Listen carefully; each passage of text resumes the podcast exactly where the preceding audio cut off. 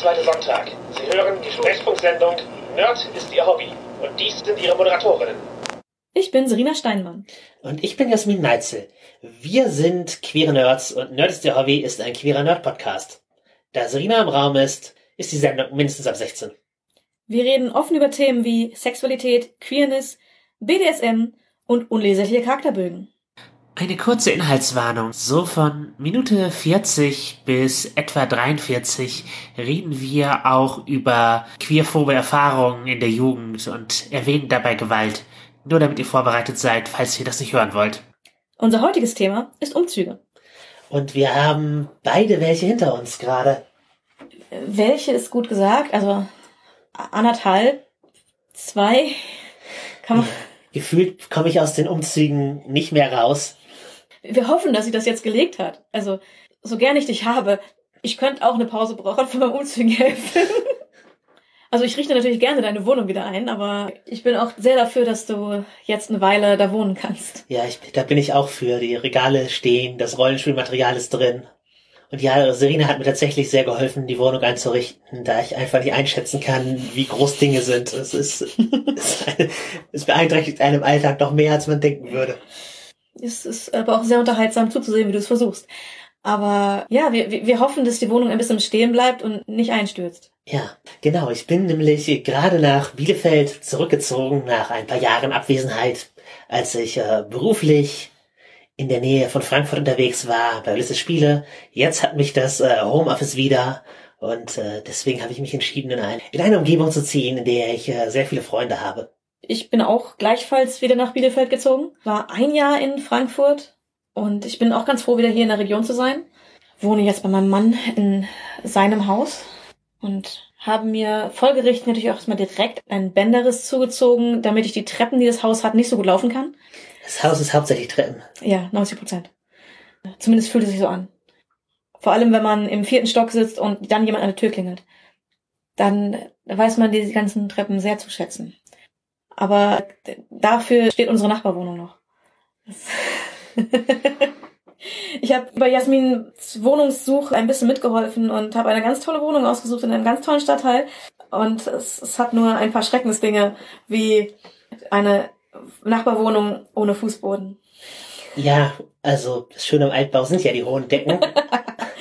genau, die meine Nachbarwohnung hat einen Wasserschaden. Sie haben den Fußboden rausgesägt, da war mein Internetkabel durchgetrennt, so dass ich jetzt immer noch kein richtiges Internet habe. Aber der Stadtteil ist schön. Ich bin sehr schnell fußläufig im Wald. Also, wie du es erzählst, meine Wohnung einrichten und mir Wohnung suchen, klingt das, als ob du mein komplettes Leben regelst.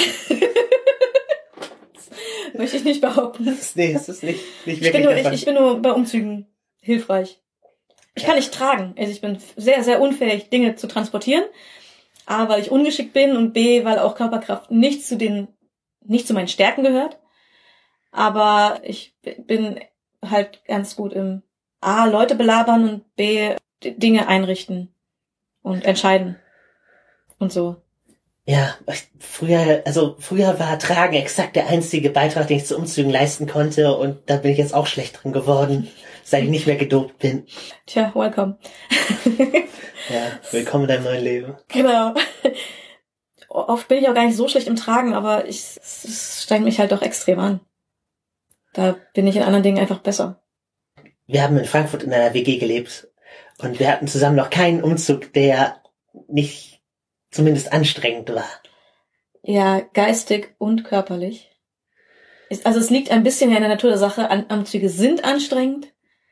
Man muss den ganzen Scheiß einpacken, rumtragen, das Ding, alles organisieren. Ich hatte auch bei meinem Umzug nach Frankfurt, ich hatte noch keine Wohnung. Ich bin in eine Ferienwohnung gezogen, habe am nächsten Tag angefangen zu arbeiten und dann hatten wir für den Umzug von zwei, von der Ferienwohnung, also dem Haus in, in, in Bielefeld, wo ich noch Sachen von geholt habe, der Ferienwohnung und Jasmins Wohnung. Wir haben alles in eine Wohnung gebracht und dafür hatten wir drei Tage Zeit und das hat nicht ausgereicht. Und wir sind ein bisschen wahnsinnig darüber geworden. Und die Küche hat nicht in den Raum gepasst. Wir mussten alles anpassen. Oh ja. Planen ja hier auch einige Renovierungen, aber ich glaube, nichts wird, nichts wird so schlimm wie einer dieser Umzüge. Hoffe ich. Drückt mir die Daumen. Ja. Aber man kann dieses Trauma ja auch rollenspielerisch bewältigen. Absolut. da kommt eines meiner absoluten Lieblingsrollenspiele zum Tragen. Viele kennen es, weil ich es ihnen aufgedrängt habe. Das Spiel Millennial Apartment Hunters. Genau, von James D'Amato vom One-Shot Podcast. Das könnt ihr euch bei Drive-Thru RPG einfach Pay What You Want runterladen und das ist es auf jeden Fall wert. Ja, ich habe schon so viele spontan Spielrunden mit diesem Spiel eingeleitet. Es ist äh, sehr, sehr einfach und es ist, was wie es heißt. Es sind Millennials, die eine Wohnung suchen.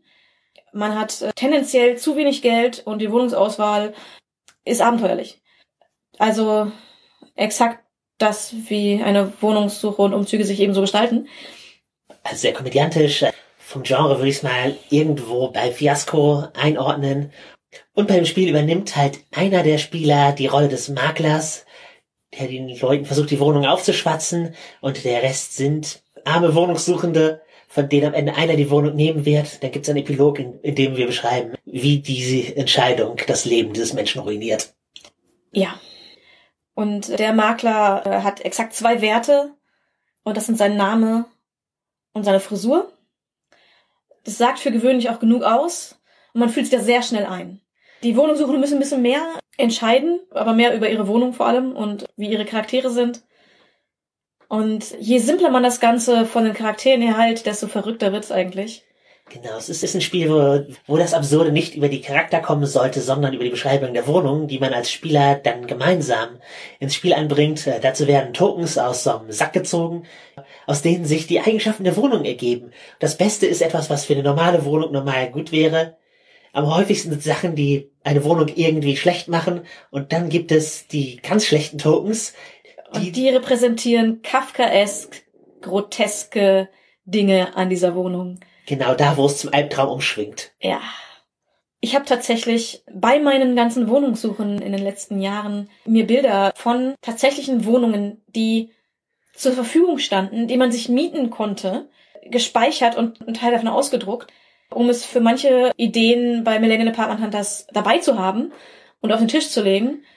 Äh, zum Beispiel sehr groteske Rundrisse, aber am besten in meiner Erinnerung, ich habe es leider nicht ausdrücken können, die Seite war runtergenommen, bevor ich es gespeichert hatte, äh, war eine Wohnung, die mitten im Wohnraum ein riesiges schwarzes Loch im Boden hatte, mit der Beschreibung renovierungsbedürftig. Das geht in die Richtung des Kafka, Kafka ist Gruseligen. Ja, äh, vor allem, dass das so offen äh, in der Anzeige steht. Ja, also das ist dann auch nicht mehr renovierungsbedürftig, würde ich behaupten. Das ist, als würde man die Wohnung deines Nachbarn vermieten mit Stolpergefahr. Ja. Ich habe auch schon auf jeden Fall einen langen Schlauch, der meine ehemalige Arztpraxis war, angeboten bekommen. oh ja, die ganzen Wohnungen. Die, die Wohnungen mit der Dusche in der Küche sind verboten. Die verwirren mich auch immer sehr. Vor allem als WGs. So. Ja. Nur eine Duschkabine in der Küche. Und dann soll man das als WG benutzen. Ich, ich weiß noch nicht, wie das irgendwie gut sein kann. Also wenn es ein ganzer Raum ist, okay. Aber nur eine Duschkabine. Ich habe beides gesehen. Ja. Wobei die beste Badgeschichte ist die eine Wohnung, das war die erste Wohnung, die ich mir in Bielefeld, als ich mein Studium hier angefangen habe, angeschaut habe. Es war eine super interessante Wohnung, Dachgeschoss. Es gab zwei Zimmer, also die Anzeige sagte zwei Zimmer und, und Bad mit Kochnische. Das war insoweit korrekt, dass es zwei Zimmer gab. Eins lag innerhalb der Wohnung, eins lag außerhalb der Wohnung. Also das war halt einfach auf dem Dachboden verteilt. Es gab die Möglichkeit für eine Kochnische in einem großen Zimmer. Die Schrägen will ich jetzt gar nicht mal so betonen, weil ich bin sehr klein. Für mich wäre das völlig in Ordnung gewesen. Aber das Badezimmer besaß eine Toilette und kein Waschbecken, keine Badewanne und keine Dusche und stattdessen einen Trog. Ein 50 mal 50 mal 50 Becken, also ungefähr kniehoch. So klein, dass man in keinster Weise hineinsteigen konnte. Man konnte sich nur davor knien und keiner das die Hände waschen oder das Gesicht mit Wasser besprühen oder sowas. Und als ich fragte, wie man denn duschen solle, war die Antwort, äh, in der Uni gibt es ja Duschen. Ich war sehr überzeugt von dieser Wohnung und bin direkt nicht eingezogen. Ja, immerhin hast du die Chance, sie nicht zu nehmen. ja, äh, immerhin. Ich habe jetzt in Bielefeld meine erste Zusage genommen tatsächlich und wir haben in Frankfurt auch unsere erste Zusage genommen. Nicht ganz. Wir hätten in Frankfurt noch diese eine kleine Wohnung haben können, die ein Zimmer hatte, das zwölf Quadratmeter groß war, eins, das äh, 20 Quadratmeter groß war und eine Küche, in die kein Tisch reinpasste, weil der Herd an der falschen Stelle stand. Da hatten wir, glaube ich, auch eine Zusage für bekommen. Zumindest die Frage, ob wir interessiert wären über den Punkt des Dinge ausfüllens hinaus. Ja, waren wir da aber nicht. Nee, das war ein bisschen zu eng. Vor allem, wenn wir dann eine schöne große Wohnung haben. Ja, war sehr gut.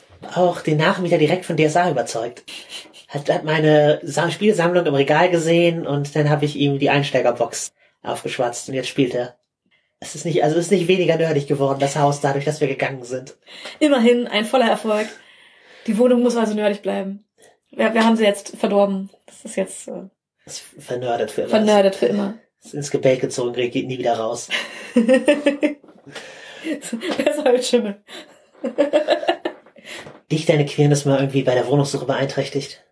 Ah, nee, da man mir nichts ansieht und ich mit einem Mann zusammen bin, kam das, war das nie ein Thema. Allerdings, als wir zusammengezogen sind, da hat sich in Frankfurt der Vermieter ganz schön angestellt. Es war einfach sehr, sehr schwierig, dem zu erklären, dass ich, obwohl ich in, in einer festen Beziehung bin, jetzt nochmal eine WG in einer anderen Stadt eröffne. Ja, mit einem, und damals hat man es für einen Mann gehalten. Eigentlich wollten wir die ganze Zeit eine Mädchen-WG machen, aber ich war zu dem Zeitpunkt noch nicht so geoutet und habe gedacht, dass es eventuell der Wohnungssuche hilfreich ist, das nicht geoutet zu tun. Das kann auch tatsächlich gut gewesen sein.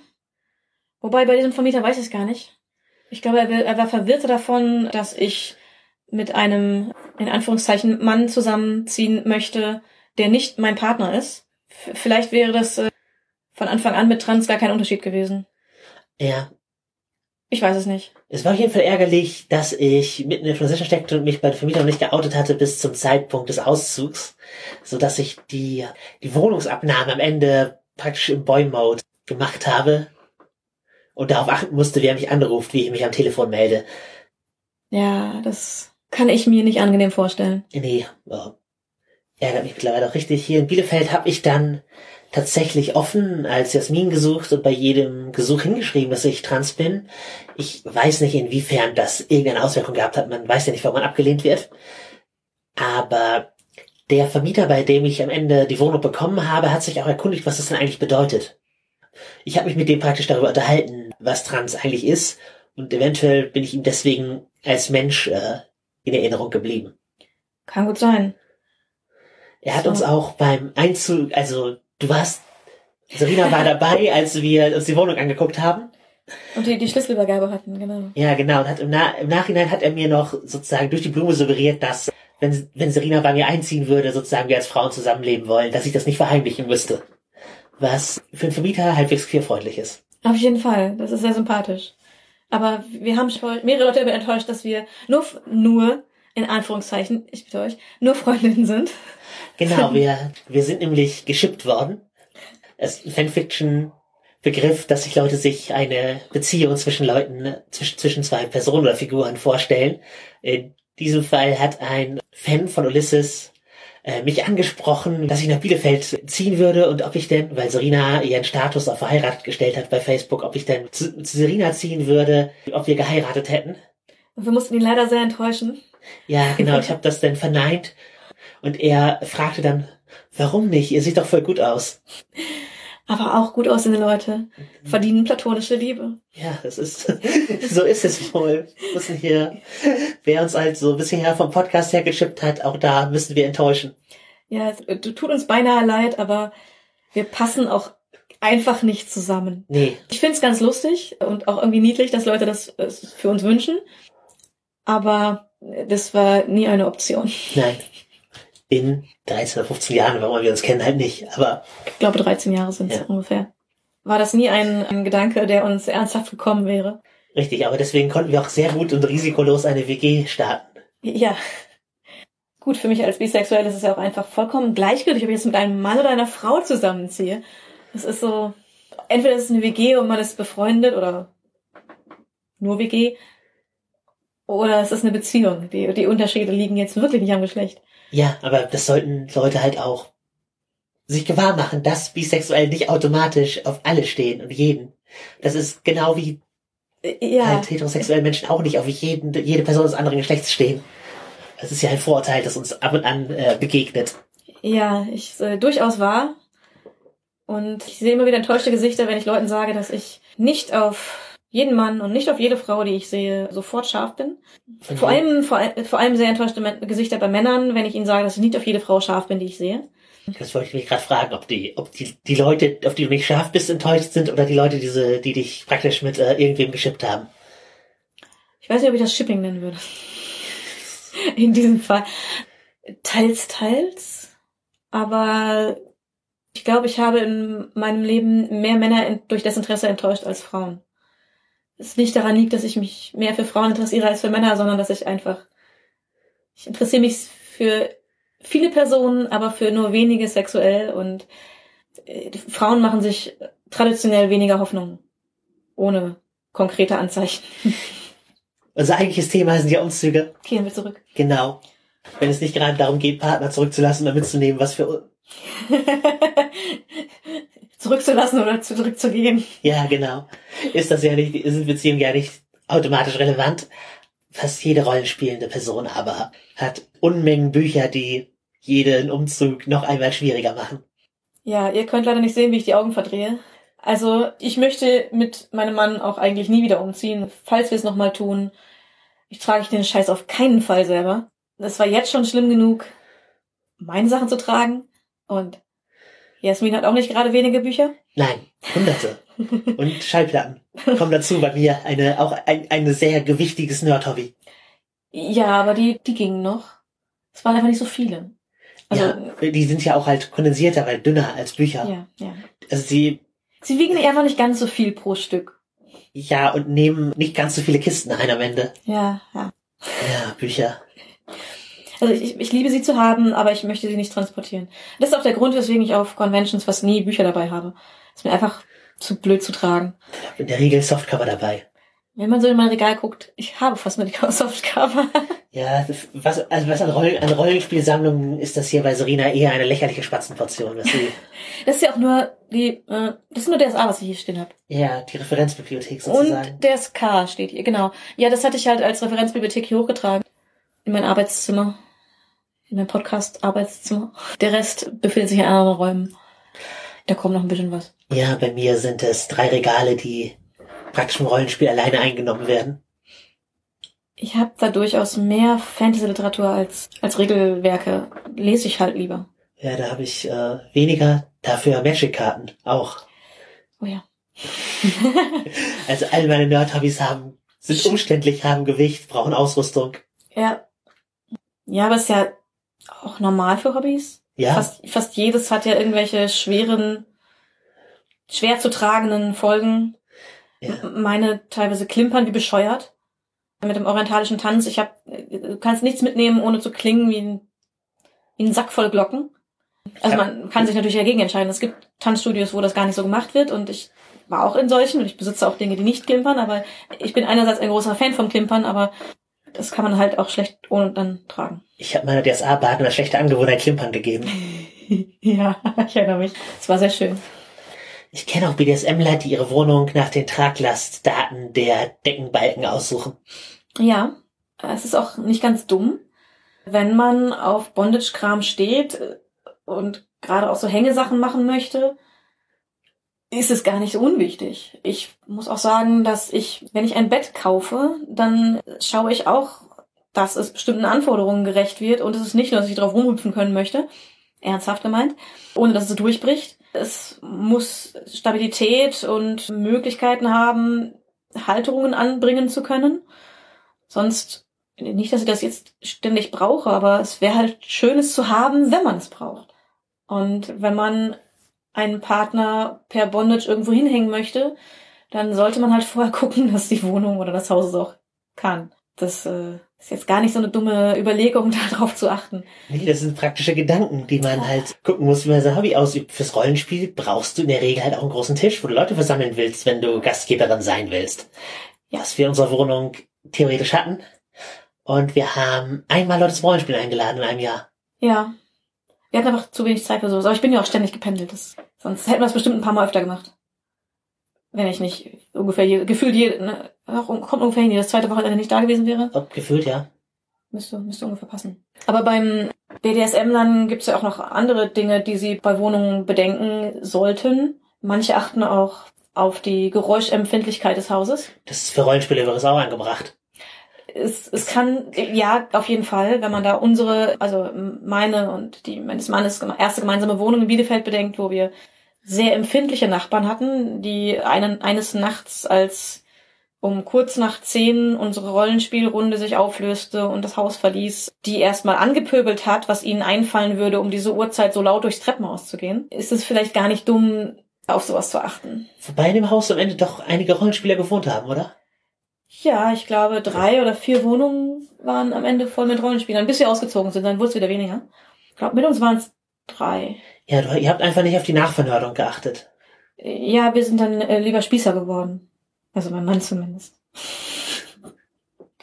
ja, wir haben bei unseren Nachmietern nicht darauf geachtet. Aber die konnten wir auch gar nicht selber aussuchen. Da musste nämlich erstmal die Wohnung renoviert werden. Das lag nicht an uns, die hätte eigentlich vor uns renoviert werden müssen. Was halt sicherlich auch ein Faktor ist, wenn man in die neue Stadt kommt, ja, erstmal Mitspieler zu finden, wenn nicht zufällig schon da zum Haus leben. Da kann man ja nicht mal von ausgehen. Selbst dann heißt es ja nicht unbedingt, dass man die findet. Ja, oder man mit denen sofort spielen möchte. Genau. Ich habe persönlich relativ spät mit Rollenspiel angefangen. Ich war Anfang 20. Viele haben ja als Teenager begonnen und es lag bei mir einfach daran, dass ich keine Gruppe gefunden habe. Ich kannte niemanden in meiner Stadt oder an meiner Schule oder sonst wo. Ich kannte einfach niemanden, der Rollenspiel gespielt hat, außer irgendwelche Leute, von denen ich im Internet gehört habe, dass sie das tun. Und dann ziehe ich um in die große Stadt Bielefeld für mein Studium und innerhalb von drei Wochen habe ich Leute getroffen, die spielen und witzigerweise waren die aus meiner Heimatstadt. ähm, ich habe mich ein bisschen verarscht gefühlt, weil ich fünf Jahre nach Spielrunden gesucht habe und keine gefunden habe, weil ich einfach nicht wusste, wo, wie ich suchen sollte. Gut, das war Ende der 90er, Anfang 2000er, da war das mit dem Internet noch nicht ganz so hilfreich. Jetzt gibt's ja in, für quasi jede Stadt Gruppen, wo man bei Facebook oder sonst wie im Internet sich unterbringen kann und, und gucken kann, was da für Spielrunden gibt. Bielefeld hat einen Rollenspielstammtisch und ein BDSM-Stammtisch und noch diverse, mehrere BDSM-Stammtische. Ja, also prinzipiell Hobbyisten, welcher Couleur auch immer, organisieren sich halt auch gerne lokal, weil sie eben gerne über ihre Hobbys reden. Und dann, das sind in der Regel gute Anlaufstellen, wenn man sie halt findet. Man sollte dann natürlich im passenden sozialen Netzwerk suchen. Für fast alles gibt's bei Facebook was. Also zumindest im Rollenspielbereich.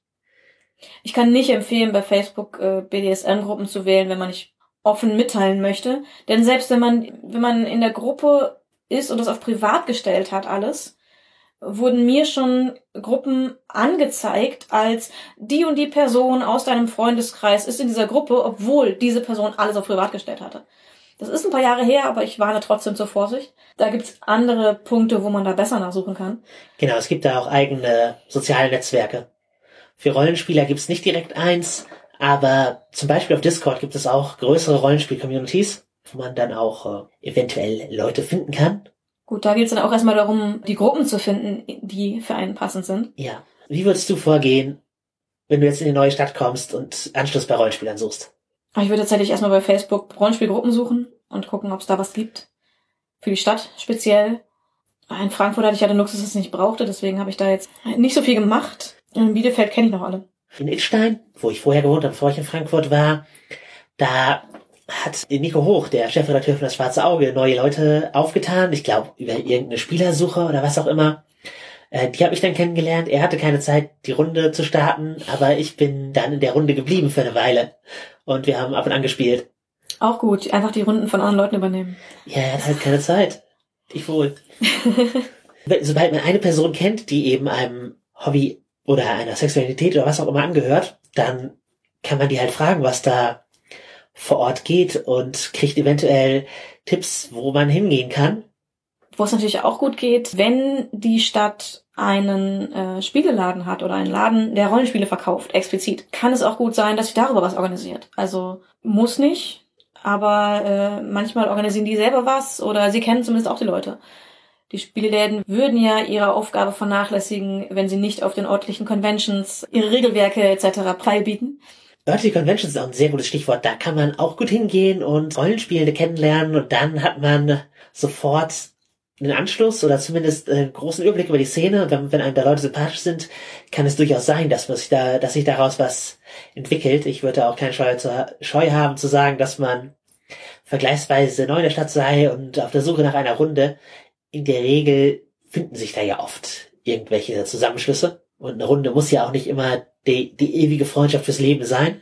Genau, aber die, ähm, ich, habe zumindest immer bisher sehr positive äh, Erlebnisse damit gehabt, einfach auf einer Convention zu marschieren, in eine, mich in eine Spielgruppe einzutragen und mal zu gucken, was das für Leute sind und wo die so her sind. Und was sie so, wie sie so spielen. Denn das ist natürlich der Vorteil an, einer, an so einer Convention. Man kann auch einfach mal in, an so einem Wochenende in fünf verschiedenen Runden spielen und gucken, ob einem irgendwas davon gefällt und dann die Leute ansprechen, wen sie noch kennen und was sie so spielen. Ja, wobei ich bin jetzt, wo ich hier nach Bielefeld gezogen bin, auch mal mit zum BDSM-Stammtisch gekommen. Die ersten Kontakte, die ich da gemacht habe, sind auch Angebote für eine Rollenspielrunde. Also Pen and Paper, Rollenspiel. Ja, ich äh, war ja als auf dem letzten Stammtisch bin ich auch angekommen und habe innerhalb von fünf Minuten die, äh, von der Person neben mir gehört, ich bin gerade erst hergezogen und suche noch Rollenspielrunden. Kannst du mir da helfen? Äh, also die Antwort war ja, natürlich kann ich helfen und die Person ist in jetzt in auch in mehreren Gruppen aufgenommen und ist, glaube ich, nicht mehr ganz so verzweifelt auf der Suche nach Kontakt, weil sie, glaube ich, gleich in drei verschiedenen Runden Zugang gefunden hat. es ist fast egal, auf welchen der beiden Stammtische man geht, man kann über beide Themen reden. Ich, ja, wobei mit manchen Witzen verunsicherst du Leute auf dem Rollenspielstammtisch. Das ist richtig, aber das ist ja auch mein Hobby. Ja, ich glaube, auf dem BDSM-Stammtisch in Bielefeld trifft man mehr Rollenspieler als andersrum. Aber ich habe bisher auf, auf beiden über beides reden können. Ja, du hast auch weniger Scheu. Weil man bedenken muss, dass auf FatLife, einem der großen BDSM-sozialen Netzwerke, Geeky und Kinky die zweite oder drittgrößte Gruppe ist. ja, das überrascht einen wenig. Ja, nee, das, äh, im Grunde sind wir auch Sex-Nerds. äh, auf jeden Fall. Also BDSM ist so ein Nerd-Thema. Im guten wie im schlechten Sinne. Aber das schweift aus in falsche Richtungen. Ja, genau. Wenn du queere Rollenspieler filtern willst, deine Runde biete Monster Hearts an. Genau, das spielen zwar auch durchaus Straight-Personen, aber es kommen viele Queer-Personen, glaube ich. Monster Hearts war auf jeden Fall für mich sehr hilfreich, um äh, queere Leute auf Conventions kennenzulernen, allein dadurch, dass man es ausschreibt oder indem man eine Monster Hearts Jacke trägt. Aber wenn man erstmal eine Runde gefunden hat, manche von denen wachsen einem ja durchaus ans Herz. das klingt, als wäre das was Seltenes. Ja, ach nee, eigentlich passiert es mir ständig. Ich habe äh, meine Heimat, meine erste Runde, mit der ich damals an meinem zehnten Geburtstag angefangen habe, mit einigen von den Leuten spiele ich immer noch und auch unten aus der Studienzeit. Ja, ich habe noch gute Kontakte und das Problem ist, wenn die umziehen. Ja, das war ja, ich meine, wir beiden sind jetzt auch seit, ich glaube, jetzt sind zwölf Jahre in einer Rollenspielrunde und diese Runde gibt es noch, aber sie hat sich sehr verändert. Und zwar aufgrund von Umzügen. Wir waren irgendwann mal so bis zu acht Leute. Das hat sich reduziert, weil Leute die Stadt verlassen haben, Leute das Hobby zeitweise verlassen haben oder ähnliche Gründe. Und das Studium fertig. Das Studium fertig, keine Zeit mehr. Und es gab den Moment, wo der harte Kern überlegte, was machen wir? Zwei von uns ziehen weg. Und dann haben wir zwei kleine Gruppen, die jeweils nicht groß genug sind zum Spielen. Und wir haben uns auch dann verständigt, dass wir eins zu eins in Skype übergegangen sind und statt am Tisch jetzt fernmündlich fernmündlich spielen, genau. Das funktioniert erstaunlich gut. Ich war da relativ skeptisch. Unter anderem, weil ich eine Person bin, die immer anderen dazwischen redet und das ist beim Skypen einfach nicht so cool. Ich hatte schon Erfahrungen mit äh, Online-Rollenspiel, weil meine Hamburger Runde es hat ein ähnliches Schicksal. Er eilt, ich bin halt weggezogen als Spielleiterin und dann in der Runde Spielleiter auch nur ich. Und das hat die Runde natürlich etwas gedämpft. Ein anderer Freund ist auch noch weggezogen und irgendwann haben wir uns aber dann auch wieder für Skype zusammengefunden, nachdem wir vorher immer nur bei seltenen Treffen, wenn ich in der Gegend war, gespielt habe. Und auch das hält jetzt schon Jahre und regelmäßig. Also ja, das Internet gibt natürlich ganz neue Möglichkeiten für Leute, die aufgrund von Umzügen es nicht mehr schaffen, sich zu treffen. Also, uh, Internet, das Spielen über Funk funktioniert. Ich finde immer noch schön die eine Geschichte von einer Freundin, die dann nicht nur per Ton zugeschaltet wurde, sondern äh, die Spiegelrunde hat ein paar Mal mit ihr gespielt. Alle waren noch an einem Ort, saßen an einem Tisch und an ihren Platz haben sie einen Rechner gestellt und einen Monitor gestellt, wo sie dann die Videoübertragung drauf hatte, dass man ihr Gesicht gesehen hat und sie äh, so mitspielen konnte. Das haben sie nicht allzu oft gemacht, aber es fand ich auch eine, eine sehr schöne Idee, wie man einzelne Personen, die sich aufgrund eines Stadtwechsels nicht mehr so oft dazukommen können, dass man die doch noch dazu holen kann. Ja, ich find's, ich glaube, das fände ich nicht so gut. Im Vergleich zu alle sitzen im Skype und oder was auch immer der Voice over IP Client ist, den man benutzt und alle haben diese dieselbe Dynamik, weil so ist man dann doch irgendwie ausgeschlossen, sitzt dann da sozusagen als Laptop und kriegt nicht, kriegt nicht dasselbe Gefühl wie die anderen Leute, ein anderes Spielgefühl. Und ich glaube, das würde mir weniger gut gefallen, als das Ding komplett über den Rechner laufen zu lassen dann. Auch wenn man sich, wenn die anderen sich dann halt nicht mehr am Tisch treffen. Ja, ja, ja, ich weiß, was du meinst. Es geht mir wahrscheinlich ähnlich. Ich, also so, wie wir es machen, dass alle am Rechner, an jeder an seinem eigenen Rechner äh, ist, finde ich es, glaube ich, auch besser. Aber ich fand es aber eine schöne Idee, wenn halt in der Sechserrunde oder so nur ein Spieler geht, um es noch ein bisschen aufrechtzuerhalten, auch wenn es ein bisschen, es ist was anderes natürlich, aber es ist eine, es ist eine Lösung. Es ist eine Möglichkeit, wie man den Zerfall einer Spielrunde zumindest zeitweise aufhalten kann. Auf jeden Fall. Und ich, ja, man sollte eben drüber nachdenken, ob der Umzug eines Mitspielenden wirklich das Ende für eine, für eine Runde bedeuten muss oder ob man tatsächlich doch Möglichkeiten findet, weiterzumachen. Genau. Und ansonsten trifft es halt auch die Leute, die zurückbleiben, dass sie eventuell eine neue Gruppe gründen müssen. Was auch nicht schlimm ist. Was auch nicht schlimm ist. Und dann stehen sie wieder vor denselben Problemen wie die Leute, die in ein neue, an einen neuen Ort ziehen und äh, dort nach einer Gruppe suchen müssen. Ich höre immer wieder von Leuten, die spielen in einer Stadt und sie haben keine Ahnung, was da rollenspielmäßig los ist, weil sie nur seit 20 Jahren in ihrer Runde spielen. Und sie kennen gar keine anderen Rollenspiel oder wenige andere Rollenspielrunde oder Rollenspielleute persönlich finde es immer ein bisschen seltsam, aber es liegt daran, dass ich eine sehr kommunikative Person bin und gerne zu irgendwelchen Conventions laufe und einfach Leute anlaber. Ich war jahrelang so für King, dass ich halt die Szene überhaupt nicht mitgenommen habe, sondern es nur im privaten Rahmen ausgeübt und es auch nicht zum Teil meine Identität gemacht habe. Und das funktioniert auch gut. Man muss halt sehen, wie sehr man auch Teil der Szene und der Subkultur werden möchte und oder wie sehr es einfach einen ein Privathobby ist, dass man eventuell sogar mit speziellen Menschen verbindet und nur mit denen ausüben kann und nicht mit anderen Menschen. Ja, wobei ich die Einstellung beim King deutlich mehr so finde. Das ähm, gesellschaftliche Stigma ist aber auch größer. Aber das kommt für mich gar nicht auf Stigma an. Das ist einfach eine Sache, dass ich beim Sexuellen eben weniger, ich will es nicht sagen offen bin, sondern einfach weniger kommunikativ auch nicht, weniger freigebig, was meine Zeit an andere Personen angeht, bin. Ich, also auch bei mir ist es so, ich bin da zwar in der Szene ein bisschen unterwegs, aber ich weiß jetzt nicht, ob man Spielpartys und Rollenspielconventions vergleichen kann. Ich würde sagen, nein. Aber ich bin auf jeden Fall auf mehr Rollenspielconventions als auf BDSM-Partys. Ich war bisher nur auf Rollenspielconventions. kann dir also auch bei diesem Vergleich nicht helfen. Ich, ich glaube, er ist auch nicht angebracht.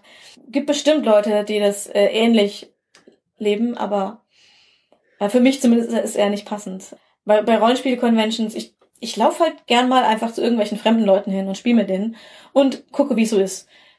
Es ist das Gegenteil von dem, was ich im King-Bereich mache, wo ich prinzipiell erstmal ein bisschen brauche, bis ich mich auf Leute einlassen kann. Würdest du denn eine Rollenspiel- oder Queer- oder Kink-Infrastruktur als einen Faktor berücksichtigen, wenn du umziehst jetzt? Also wenn du jetzt nochmal umziehen würdest in eine neue Stadt? Wie wichtig wäre das für dich an Infrastruktur? Wahrscheinlich hätte es an, es gibt ja immer Gründe, aus denen man umzieht und ich würde es nicht daran festmachen und sagen, in die Stadt sich auf keinen Fall, weil die Infrastruktur ist so schlecht, was King angeht. Aber es wäre beim King tatsächlich ganz schön, eine Stadt zu haben, die bessere Infrastruktur hätte als Bielefeld. Wenn ich da so die, die Beschwerden von Leuten aus Berlin vergleiche mit den mit Personen, die hier in dem Umkreis leben. Ich hatte ernsthaft mal die Unterhaltung mit einer Person im Rollstuhl, die meinte, die und die Party hat geschlossen, das ist voll ätzend, jetzt gibt es ein Wochenende im Monat keine Fetischparty, auf die ich gehen kann, weil an diesem Wochenende keine rollstuhlgerecht äh, Fetischparty stattfindet. Dafür, wenn du dir rollenspielmäßig anguckst, es gibt in Berlin mit Glück zwei Conventions eher eine. Das ist die Radcon Berlin, die wir, die wir, die uns veranstaltet hat und da mussten wir von außerhalb kommen. Währenddessen haben wir hier im Raum Bielefeld, sagen wir, wenn wir Osnabrück dazu nehmen, haben wir eine Unzahl an Conventions. In Bielefeld allein zwei. Drei. Nein, drei. Genau, wir haben die, wir haben die Dice Days, wir haben die Sperrencon und wir haben die Sonnencon im Einschlingen. Und es gibt noch äh, in Melle. Genau, das ist dann, auch noch in der Umgebung. Dann, genau, Osnabrück. Teutoconn in Melle, drei Cons in Osnabrück, die Padacon in Paderborn. Ja, es gibt hier eine äh, Convention, es gibt hier eine Menge. Das ist wahr. Das ist erschreckend, dass es in Berlin so wenig gibt. Es kann doch nicht sein, dass wir da keine Berliner Leute, was ist da los, dass ihr keine Rollenspiel-Conventions habt? Genau, mietet euch im Fetischclub und macht da eine Ganz, Rollenspiel-Convention. ganz genau. Und schenkt uns ein paar von den Partys, weil meine Antwort war dann, äh, ich muss drei Monate warten, da muss ich eine Stunde fahren, um zu, bei einer Party zu sein. Ungefähr in dem Turnus gibt es in der Region Partys. Vielleicht alle Vierteljahr, aber auch dann muss man wahrscheinlich ein Stück fahren. In Bielefeld selbst gibt es, glaube ich, schreibt mich an, wenn ich falsch liege, es gibt anderthalb, eine, eine halbe. Ähm, hier ist nicht viel los. Ja, äh, Stammtische gibt's dafür genug. es gibt einen für Millennials, das hat mich überzeugt. Ja, wir haben einen Millennial-Stammtisch gegründet. Ich war nicht direkt daran beteiligt, aber fand es sehr gut und habe die Idee unterstützt. Das ist halt auch so eine Sache bei, die sowohl in der Rollenspielszene als auch in der, in der äh, King-Szene ähm, ein bisschen problematisch ist.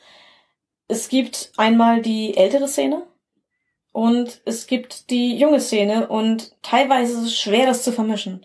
Ich glaube, das ist in der King-Szene noch schwieriger, weil ich kann gut verstehen, äh, ich hatte dieselbe Situation, dass man mit also 18, Anfang 20 nicht unbedingt mit 60-Jährigen zusammensitzen möchte und über seine Fetische reden. Oder seine Kinks oder was einen auch sonst da in meinem Bereich interessiert. Das kommt einem vielleicht ein bisschen komisch vor. Das hat sowas von, schön, ich sitze jetzt mit den Freunden meiner Eltern vielleicht am Tisch. Oder meiner Großeltern, wenn es hart kommt. Ich sehe, wo da einerseits die Grenzen sind, andererseits ist es auch wirklich so ein äh, Kulturding. Es ist eine andere Szene. Und es gibt in der SM-Szene die SMJG in Deutschland oder im deutschsprachigen Raum. Die macht auch sehr viel Aufklärungsarbeit. Genau, es ist ein Verein für Jugendarbeit. Folglich sind nur Leute bis 27 dort zugelassen, weil das die Grenze für Jugendarbeit in Deutschland ist. Genau. Und äh, es, es gibt seit einiger Zeit auch äh, immer wieder Stammtische, die daraus hervorgehen, die aber für Leute dann gedacht sind, die zu alt geworden sind, äh, die sich aber über die SMJG einmal gefunden haben. Und ähm, da gibt's einmal offizielle SMJG-Alumni-Stammtische. Und in Bielefeld hat sich daraus auch ein nicht an die SMJG gebundener und auch nicht an die SMJG-Alumni gebundener Stammtisch entwickelt, der eigenständig ist und ja, für Millennials, die Kink sind. Und es ist, glaube ich, einer der größten in der Region. Ja, Super beliebt. genau. In Osnabrück gibt's auf jeden Fall auch einen Rollenspielverein, den Rubicon e.V. Und da wird auch Jugendarbeit gemacht. Also junge Rollenspieler kriegen dort Runden geboten, die halt tatsächlich altersangemessen sind. Und das ist auf jeden Fall eine, eine gute Ausprägung von Vereinsarbeit und Jugendarbeit im Rollenspielbereich. Und allgemein ist Nachwuchsförderung etwas, was man machen sollte, aber dann danach sollte der Nachwuchs eben auch unter sich bleiben können. Ja, oder irgendwo eine Aufnahme finden eben. Das ist, glaube ich, nicht unwichtig, dass man ja, es kann eben nicht jeder, ich meine, im Rollenspiel sind es ja, sind Leute ja noch tendenziell jünger, die Wobei, dazu kommen. Eigentlich, ich, ich halt aus der DSA-Szene, auf den großen Convention, da hast du halt auch viele, die 1985 angefangen haben und Ulrich Kiso noch persönlich die Hand geschüttelt. Und die haben natürlich eine andere Lebenswelt als ich, die eben in den 90ern mit einem Cargo-Kult äh, ihr, und der ein Grundbox angefangen hat, Rollen zu spielen, als eben auch Leute, die sich komplett übers Internet und Let's Plays geprägt haben, was jetzt gerade der, der große Schwung ist von neuen Gesichtern in der Rollenspielszene. Das sind welche, die über Let's Plays reinkommen. Ja klar, äh, das sind alles sehr unterschiedliche Ansichtsweisen und es ist einerseits schön, wenn auf äh, Conventions oder in bei Rollenspieltreffs, wie auch immer, ähm, sich das vermischt. Und es kann sehr interessant sein, aber es kann halt auch für Leute abschreckend wirken, wenn ja jetzt jemand mit 16 zum Rollenspielstammtisch geht und dann sind da Leu- nur Leute über 40. Ich würde wahrscheinlich nicht wiederkommen, weil einfach man gar nicht weiß, worüber man mit Leuten reden soll, außer über Rollenspiel. Das kann abschreckend wirken.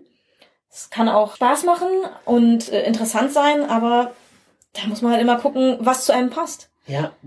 Welche Infrastruktur für mich allerdings für Umzugsorte lebenswichtig ist, ist die queere Infrastruktur. Zum einen brauche ich eben eine gewisse Therapieumgebung für meine Transition. Einfach, dass ich Hormone verschrieben kriege und idealerweise, eine, falls für mir persönlich hilft, das muss nicht jeder machen, eine begleitende Therapeutin habe. Das ist auf jeden Fall eine Grundlage.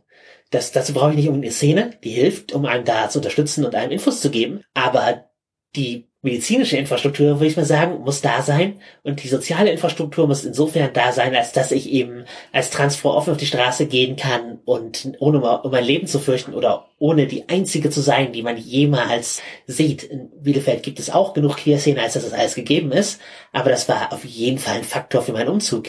Und ich bin auch aus Itstein nach Frankfurt gezogen, unter anderem deswegen, weil die Stadt so klein ist und ich wäre die einzige Transperson in der Stadt gewesen und äh, jegliche Hormonbehandlung hätte mich Stundenfahrt gekostet. Ja, ich sag mal, als Kind und Teenager habe ich auch in einer kleinen Stadt hier in einer, im Bielefelder Umland gelebt und ich war definitiv nicht die einzige Queerperson. Aber ich habe mich da nicht wohlgefühlt als Queerperson. Das hat, und ich weiß gar nicht, ob das überhaupt mit dem Queer zu tun hat oder einfach mit mir als Person. Aber ich habe mich da aus, aus so vielen Gründen nicht wohlgefühlt. Ja, Individualismus hat da sicherlich auch eine Rolle gespielt, aber das geht ja mit Leuten unserer Interessengruppen oft Hand in Hand, dass, dass das individualistische Menschen sind, die da auch äh, hervorstechen. Ja, und ich, in meinem Leben waren die größeren Städte da durchaus netter zum Leben. Ich glaube, je weiter man auf das, aufs Land geht, desto schwieriger kann das sein. Ja, ich, ich könnte halt nicht mehr aufs Land ziehen. Ich, ich würde es zumindest nicht wollen. Es ist einfach zu, ja, es war mir einfach zu unangenehm in meiner Kindheit, so herauszustechen und es, und da war mir nicht mal bewusst, dass ich queer bin. Das war ja da noch kein Thema. Ja, mich hat es eher ins äh, Verdrängen äh, geschoben, dass ich halt auch Ablehnung durch die Umgebung und ich habe auch eher in einer Hashtag Baseballschlägerjahre Gegend äh, gelebt, in der auch Nazis offen rumgelaufen sind und ihre Scheiße verbreitet haben. Und da war es natürlich nochmal auch tatsächlich lebensgefährlicher, wenn ich mich da zu bekannt und geoutet hätte. Das, also wenn ich, wenn ich es als Teenagerin so irgendwie zwischen 16 und 18 gewusst hätte, sagen wir mal, und äh, offen zur Schau getragen hätte, ich weiß nicht, ob ich heute dieselbe Anzahl von Szenen im Mund hätte als jetzt. Ja, das ist äh, auf jeden Fall ein Faktor.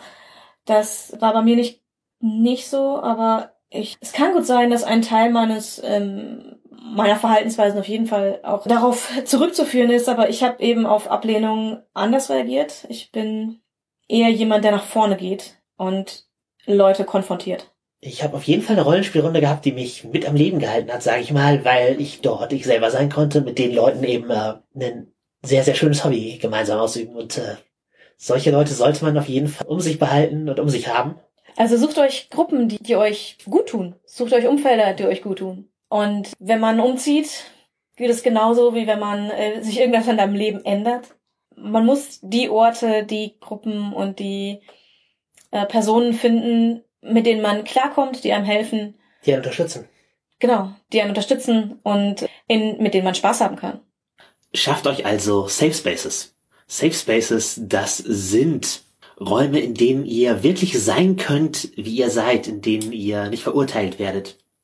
Und es sind auch mehrere Safe Spaces, wie es mir sagt, denn nicht alle Themen können von denselben Personen aufgefangen werden.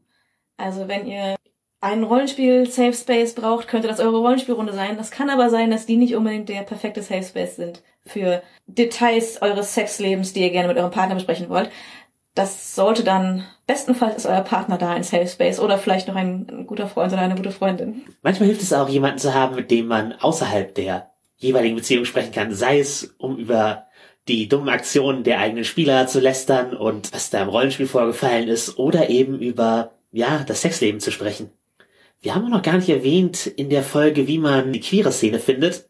Kurz für Monster Hearts. Ich würde da die, wenn man in einer Unistadt lebt und im passenden Alter ist, auf jeden Fall mich dort mal umtun. Da gibt es gerne Referate oder ähnliches, wo man dazu Kontakt beziehen kann. Der Erstkontakt, den man mit äh, einer Szene hat, muss nicht direkt ein Safe Space sein. Man ist ja eh da verletzlich, wenn man sich neuen Szene aussetzt, einer neuen Kultur, einem neuen Umfeld. Das kann bei Umzügen auch passieren. Aber idealerweise findet ihr eben Leute, denen ihr vertrauen könnt. Genau, das kann halt eine Weile dauern, bis man mit neuen Leuten einen Safe Space aufgebaut hat. Das merkt man dann, wenn man weiß, ich kann ganz frei reden und ich selbst sein, ohne verurteilt zu werden, ohne Angst vor Reaktionen haben zu müssen, dann habt ihr euren Safe Space gefunden. Ja, und äh, wo wir bei Reaktionen sind, eure Reaktionen auf unsere Sendung sind sehr, sehr großartig. Wir haben mittlerweile über 1000 Downloads über die Folgen verteilt im ersten Monat. Das ist mehr, also weit mehr als das, mit dem ich gerechnet hätte. Ja, ich habe mit überhaupt nichts gerechnet, aber ich bin positiv überrascht von allem. Ja, und wir haben auch mittlerweile mehr als 200 Abonnenten, die wiederkommen, um sich die Sendung anzuhören. Wir salutieren vor eurem Mut. genau, dann einmal noch ein paar Grüße an Leute da draußen. Zum einen an Wagemut, die uns in Finnland hört, auf Auslandsreise. Wenn irgendjemand von noch weiter weg zuhört. Wir sind sehr interessiert daran zu hören, von wo. Und Grüße an den nerdigen, niveauvollen Trash Talk. Hi Philipp. Hi Elia. Wir kommen demnächst mal als Besucher dort vorbei. Also ihr könnt jetzt schon in äh, Vorahnung abonnieren. Verraten euch nicht wann. Dün, dün, dün. Wir nehmen auf, bevor wir diese Folge aufgenommen haben. Ich bin demnächst auch, oder vor kurzem, je nachdem, wann diese Folge rauskommt und wie schnell die Kollegen sind im Schneiden, auch im Ulysses Podcast zu Gast. Auch da gerne abonnieren. Wir fassen zusammen. Tauch in die Subkultur deiner Wahl ein. Finde Menschen, die dir gut tun. Schaffe deinen Safe Space. Und willkommen in deinem neuen Leben.